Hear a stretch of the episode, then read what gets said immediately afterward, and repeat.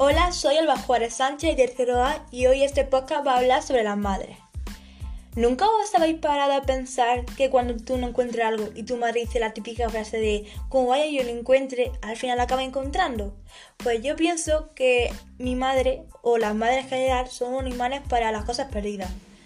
Y bueno, ahora toca hablar de las típicas frases de madre, que seguramente tu madre la haya dicho en algún momento. La más típica por andar descalza. Esta siempre me la decía cuando me resfriaba, cuando me ponía mala. O también estaba la de como llores va a acabar llorando alegría. Y esta es que 100% la he escuchado, que era cuando le preguntaba a vuestra madre qué era lo que había para comer y ella decía que había comida. Y también estaba la frase típica de si tus amigos digan por un puente, tú también lo haces.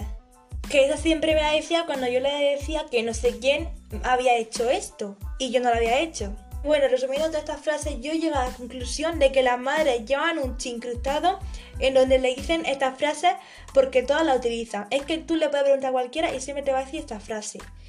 Y muchas gracias por haber escuchado el podcast y espero saber si vosotros os sentís identificadas en estas situaciones.